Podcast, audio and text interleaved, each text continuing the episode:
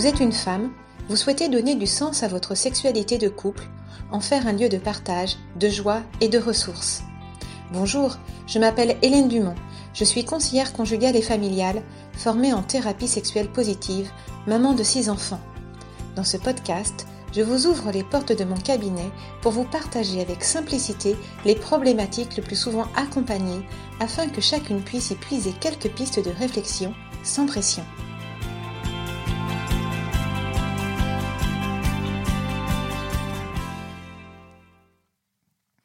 Bonjour Hélène. Bonjour Marie. Alors aujourd'hui, c'est la suite du podcast de la semaine dernière. Vous allez nous révéler les secrets d'une communication réussie en couple pour une sexualité épanouie. Sacrée promesse. Exactement. Et pour commencer, je voudrais euh, ben, vous lire ces deux, trois lignes. Ils sont beaux, tes pieds, dans tes sandales, fille de prince. Les courbes de tes hanches dessinent des colliers, œuvres de main artiste. Ton nombril, une coupe ronde où le vin ne tarit pas ton ventre, un monceau de blé dans un enclos de lys, tes deux seins, deux fans, jumeaux d'une gazelle. Alors, euh, ce n'est pas le dialogue amoureux d'un hmm. couple que j'ai pu accompagner, mais vous l'aurez reconnu, je pense, c'est un extrait du Cantique des Cantiques. Et dans ce dernier podcast, et à la suite de ce magnifique poème biblique, j'ai vraiment envie d'inviter les couples à mettre de la poésie dans la rencontre amoureuse. C'est super. Le Cantique des Cantiques nous invite justement à réfléchir sur notre façon de dire notre amour à l'autre. Pourquoi? Ben, Faire l'amour, euh, c'est quoi? C'est reconnaître l'existence de la pulsion sexuelle tout en choisissant de la vivre génitalement et émotionnellement dans une rencontre sensuelle, érotique et charnelle. Et c'est toute la difficulté de nombreuses personnes.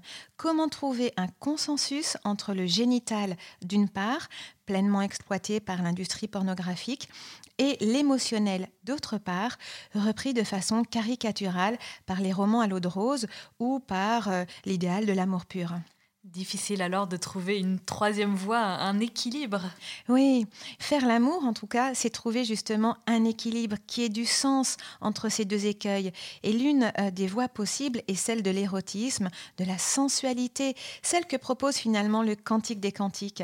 Faire l'amour, c'est chanter à travers la fusion des corps la beauté de celui ou de celle que l'on aime, et c'est honorer ce lien qui nous relie à l'autre.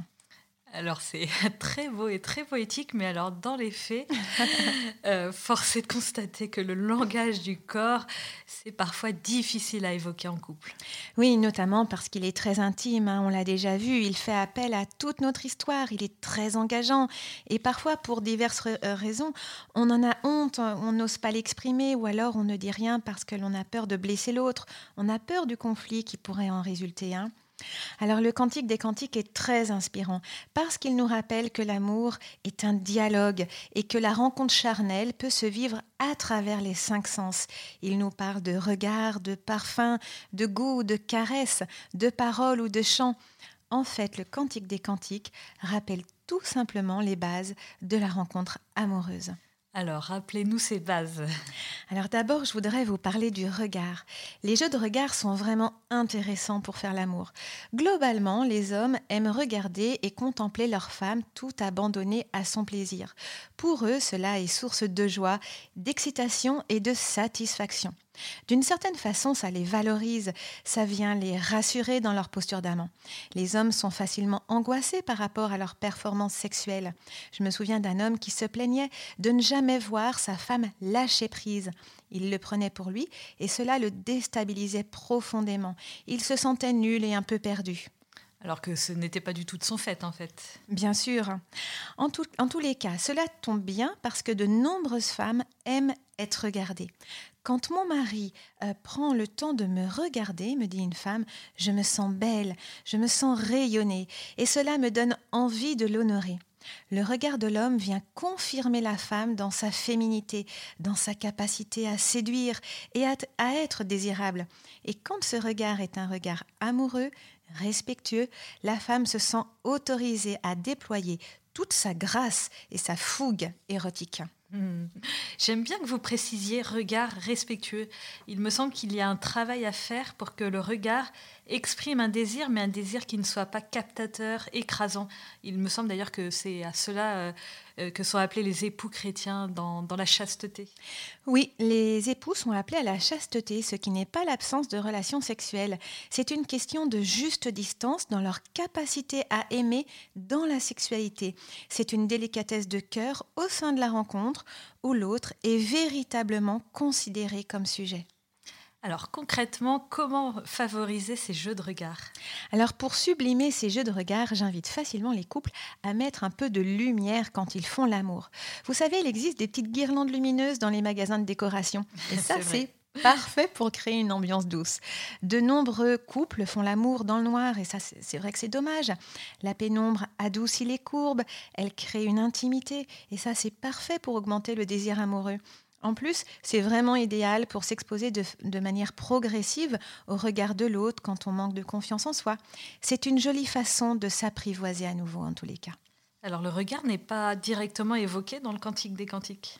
Si, il est évoqué. Et d'ailleurs, à chaque fois que je lis le Cantique des Cantiques, je me dis que les amants ont dû se regarder longtemps, mais vraiment longtemps, pour décrire leur corps de façon aussi précise, tout y passe, les yeux, le nez, la bouche, les seins, les hanches, les pieds, les épaules, le ventre. J'aime beaucoup cette description du corps qui mêle le regard et le langage. Ça fait vagabonder l'imaginaire. C'est très érotique. Le langage amoureux nous touche au cœur de l'intime, mène à la rencontre avec confiance et bien entendu humanise la pulsion sexuelle. Les couples prennent-ils assez le temps de se regarder? Alors pas toujours. Un couple me disait qu'avec la routine et la fatigue, ils avaient perdu l'habitude de faire l'amour tranquillement et qu'ils étaient en mode autoroute, mmh. c'est-à-dire qu'ils faisaient l'amour en allant directement à l'orgasme. Je ne dis pas que faire l'amour rapidement, ce n'est pas bien. Pourquoi pas, hein? Mais il est bon régulièrement de faire l'école buissonnière afin de prendre soin de ce regard que l'on porte sur le corps de l'autre. Et quand je ne suis plus à l'aise avec mon corps parce que à cause d'une grossesse, d'une maladie, d'une prise de poids, il a changé et je l'accepte moins bien. Ben, cette constance dans le regard permet justement d'apprivoiser les changements du corps qui seront inévitables, les changements de mon propre corps et celui de l'autre, bien entendu. C'est d'ailleurs pour ça que j'invite les couples à s'interroger. Quel regard posez-vous sur le corps de l'autre? Vous laissez-vous regarder? Bien entendu, cela n'empêche pas de fermer les yeux pour se recentrer sur les autres sens et sur ce que l'on vit. J'imagine qu'alors le toucher est très important. Oui, le toucher est un sens constitutif de l'union sexuelle. Il permet de contempler les courbes du bout des doigts, de sentir sous la paume des mains les frontières du corps de l'autre et de mon propre corps. Le langage des caresses est très important. On peut effleurer, appuyer, survoler. On fait passer beaucoup de choses de nous, de nos émotions dans ces moments-là. Sans forcément se caresser, il est également excellent de redécouvrir cette dimension du toucher en dormant tout nu, juste en pratiquant euh, le pot à pot gratuitement, sans solliciter les parties génitales. Et j'aime inviter les couples à laisser leur peau communiquer. Les corps ont tellement de choses à se dire que le langage verbal ne dit pas. Euh, dormir nu, est-ce que c'est pas quelque chose d'un petit peu compliqué quand on est devenu une famille? Si, ça l'est pour certaines femmes. Elles me confient. Et si les enfants arrivent, ben je fais quoi? Eh ben, on met le pyjama sous l'oreiller, ou alors c'est Monsieur qui saute dans son caleçon et qui se lève. C'est vrai. en tout cas, on va toujours trouver une solution. Quand il y a des résistances à cet exercice, c'est intéressant de les interroger pourquoi je n'ai pas envie de faire un pot à pot avec mon, mon bien-aimé hein? Quel rempart de rancœur, de non-dit, parfois de peur m'enveloppe au point de m'empêcher de me mettre contre celle ou celui que j'aime ça peut être tout simplement la peur de la tension sexuelle Oui, c'est vrai. Elle est souvent évoquée, aussi bien du côté des hommes que du côté des femmes. Mais l'exercice est justement intéressant car il ne cherche pas à aller au-delà du pot à pot. C'est donc l'occasion de se familiariser de façon nouvelle avec cette tension, en tous les cas s'il y en a une. Elle est là, mais je ne cherche pas à la développer. Alors il faut que le couple soit d'accord par rapport à ça pour qu'il n'y ait pas de malentendu. Encore une fois, communiquer, Mmh, la base. vrai. Alors je voudrais juste dire un mot sur la pénétration. La pénétration, c'est la rencontre des sexes. Ils se touchent justement l'un contre l'autre, l'un dans l'autre. Il s'agit pour l'homme d'apprendre à ne pas se masturber dans le vagin de la femme pour réellement la rencontrer dans cette expérience du toucher réciproque et intime. Et pour la femme, il s'agit d'envelopper le sexe de son mari avec son propre sexe pour l'accueillir. Alors maintenant, parlez-nous du goût. Alors le Cantique des Cantiques nous dit qu'il me baise des baisers de sa bouche pour préciser ensuite le goût délicieux de cet échange. Le miel et le lait sont sous ta langue. Une bouche, c'est très intime, très intime. On ne la donne pas à tout le monde. Effectivement. Et c'est une zone érogène indéniable. On pense par exemple au plaisir que les bébés éprouvent dans la succion. Alors dans la rencontre amoureuse, eh bien le baiser c'est le premier contact intime avec le corps de l'autre. D'ailleurs, ce thème est souvent repris en entretien quand les couples prennent le temps de, de raconter les débuts de leur relation. Je me souviens de notre premier baiser, me dit cette femme. C'était le plus beau, le plus romantique, le plus émouvant que je n'ai jamais reçu. Alors parfois, il y a aussi des baisers maladroits, hein. mais cela montre bien souvent que c'est une étape quand même importante, ce premier baiser. Euh, les baisers, le baiser est également une première pénétration. Il agit comme euh, un prélude à la pénétration sexuelle, même si tous les baisers ne sont pas chargés de cette promesse et que l'on peut tout simplement s'embrasser tendrement, passionnément et longuement. Hmm. Une fois le couple marié, les hommes et les femmes s'embrassent moins. Oui, on est trop pressé, on est pris par le travail, les enfants, et ce temps du baiser se réduit comme une peau de chagrin. Or, le baiser est une façon de goûter l'autre au sens propre comme au sens figuré d'ailleurs. Goûter l'autre, c'est rester curieux de tout ce qu'il est, de, c'est redécouvrir la saveur de sa présence, de son humour, de son intelligence, etc. C'est ce qui fait son sel en fait. Alors ne plus, ne plus s'embrasser peut être interprété comme le signe d'un malaise qui s'installe au sein du couple. En tous les cas, on peut l'interroger. Juste se poser la question, effectivement, permettra de se rendre compte que ça fait longtemps que l'on ne s'est plus embrasser ou qu'à la va-vite, et cela peut permettre un déclic. Un déclic, oui. Alors, et si nous parlions de Louis maintenant? Alors Louis est un sens tout autant sollicité que les autres, mais peut-être plus discret euh, quand on fait l'amour. On peut évoquer tout ce qui se rapproche des paroles et de la voix, bien entendu. Souvent, les mots d'amour sont donnés avant ou après la relation sexuelle. Entre les, entre les deux, c'est plus délicat. Je me souviens d'une femme qui demandait à son mari des mots doux ou des mots coquins pendant qu'il faisait l'amour. C'était à la fois important, excitant et sécurisant pour elle. Mais pour son mari, lui murmurer des mots à l'oreille à ce moment-là était impossible. Vous ne pouvez pas faire deux choses à la fois Non, en fait, il était d'une très grande pudeur, tout simplement par rapport au langage. hein. Alors, elle a fini par négocier un je t'aime, un tu es belle, et peut-être qu'aujourd'hui, la liste s'est un peu allongée. Espérons. Oui, on l'espère. Louis, c'est également un sens qui va nous permettre de saisir l'émotion, l'excitation de l'autre, comme par exemple en prenant le temps d'écouter les battements du corps, du cœur, en étant attentif aux murmures de l'autre, à sa respiration, ses soupirs, ses gémissements. Mine de rien, ces petits bruits que les couples peuvent faire sont importants pour certaines personnes parce qu'ils agissent comme euh, un feedback positif. Et du coup, c'est à la fois encourageant et gratifiant. Même si ces murmures ou parfois ces cris ne doivent pas devenir intrusifs parce qu'ils peuvent mettre mal à l'aise ou inhibés. Et je pense à l'une de mes clientes qui me partageait le fait que les petits bruits de son mari la gênaient terriblement. Le couple doit vraiment discuter de tout ça. Ça paraît peut-être un peu futile, mais c'est exactement dans toutes ces petites choses que certaines personnes peuvent accumuler des mini-blocages qui finissent par faire de gros nœuds. Effectivement. Et alors l'odorat? Alors pour finir, l'odorat, euh, alors outre le fait que le corps dégage des odeurs pas toujours perceptibles, mais analysées par notre cerveau comme stimulantes et excitantes, quand un couple fait l'amour, je ne le répéterai jamais je ne répéterai jamais assez l'importance de se laver pour avoir une sexualité épanouie. Vous pouvez programmer tous les dîners romantiques que vous voulez. si vous ne sentez pas bon, eh ben ça ne marchera pas. Tout simplement.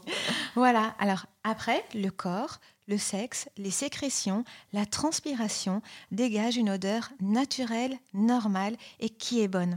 Et je pense d'ailleurs à une cliente qui me disait que son mari sentait le croissant chaud. Ça donne envie. Hein. Alors parfois ces odeurs peuvent être un peu plus fortes, mais sans chercher à se récurer, il faut être propre pour pouvoir se donner euh, l'un à l'autre euh, et être reçu en tout cas, vivre tout cela avec joie. Pour conclure, je reviendrai au Cantique des Cantiques qui rappelle l'importance du jardin intérieur de chacun et du couple. Et justement à ce propos, à ce propos de, de jardin, je voudrais savoir si dans le domaine de la sexualité, la femme et l'homme peuvent garder un jardin secret. Est-ce que on peut et doit-on tout dire à son conjoint? Alors non, le couple n'est pas obligé de partager tous ses secrets, et notamment les fantasmes qui, dans la sexualité, sont parfois très intimes. Chaque personne a le droit d'avoir son jardin intérieur, un jardin dans lequel il pourra s'interroger, se ressourcer, se retrouver sans l'autre. C'est une façon d'entretenir le désir, de rester toujours un peu mystérieux dans le regard de l'autre, et donc de rester désirable. En tous les cas, le Cantique des Cantiques invite à laisser de la place à l'intimité amoureuse. Euh, je cite le Cantique des Cantiques. De bon matin, nous irons au vignoble, nous verrons si la vigne bourgeonne, là je te donnerai mon amour. Il nous invite à cultiver ce lieu où pourra s'exprimer la force et la durée du désir dans la différence des sexes, avec ses périodes de croissance et de malentendus. Et le mariage peut tout à fait baliser ce jardin dans le sens où, par l'amour et la promesse de fidélité que les amants échangent, il propose un cadre sécurisant dans lequel les amants auront le temps de se connaître, de grandir, de mûrir, de se réconcilier, de devenir eux-mêmes hommes et femmes pour mieux se rencontrer. Génial. Un grand merci Hélène pour ces enseignements si riches qui, je l'espère, vont permettre aux femmes et aux couples qui nous entendent d'approfondir ou de retrouver une intimité pleine de joie. Merci de nous avoir écoutés. Si ce podcast vous a plu, n'hésitez pas à le partager autour de vous, à vos sœurs, vos amis, pour qu'elles puissent en bénéficier. Vous pouvez aussi mettre une note de 5 étoiles et un commentaire sur Apple Podcast ou iTunes si vous écoutez l'épisode grâce à cette plateforme afin que le podcast soit connu par le plus de femmes possible. Et si vous êtes branché réseaux sociaux, rejoignez-nous sur le compte Instagram des podcasts de Famille Chrétienne et sur le groupe dédié au podcast sur la page Facebook de Famille Chrétienne. N'hésitez pas à faire part de vos interrogations, de vos remarques et suggestions.